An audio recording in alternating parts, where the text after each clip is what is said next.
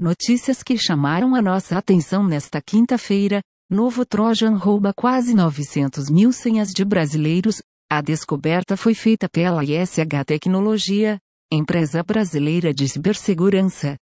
O Trojan já infectou cerca de 500 mil vítimas no Brasil através de uma campanha de phishing por e-mail, cobrando boletos em atraso.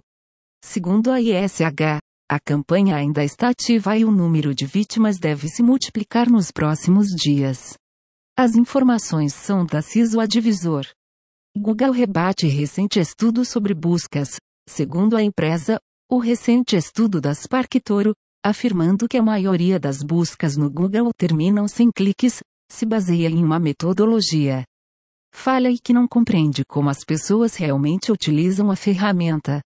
O Google afirma que, em muitas buscas, as pessoas reformulam suas consultas, estão procurando apenas por fatos rápidos, informações sobre o horário de funcionamento ou telefone de um comércio, e que algumas pesquisas levam diretamente para aplicativos, ao invés de sites.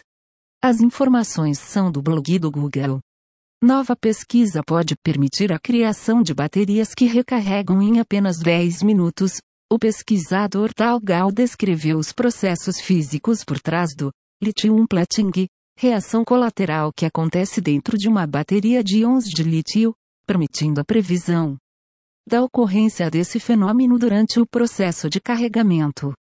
Gal acredita que novas tecnologias poderão criar baterias para veículos elétricos que seriam totalmente carregadas cinco vezes mais rápido do que o normal, em pouco mais de 10 minutos, sem risco de perigo ou degradação.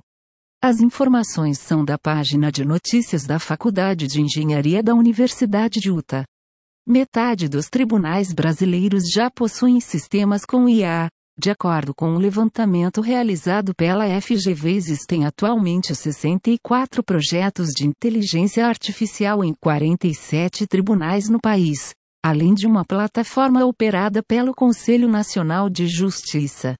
Os sistemas têm sido utilizados para a transcrição de audiências e a elaboração de sugestões de minuta, realização do juízo de admissibilidade de recursos e cálculo da probabilidade de reversão de decisões. As informações são do site Mobile Time.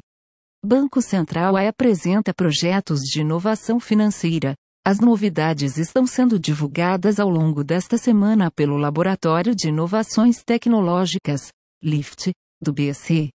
Uma das ideias foi a Pulpix, que visa inserir mais pessoas no mercado de investimentos simulando um arredondamento nos valores de compras online e aplicando esse excedente em investimentos automaticamente.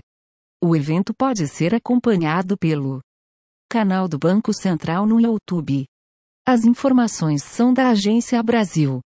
Plataforma vai utilizar blockchain para acompanhar gastos públicos no Brasil. A Investou-se vai gerenciar uma plataforma que registrará de forma permanente qualquer recurso financeiro liberado por entidades públicas através de uma rede descentralizada com o GOV Token.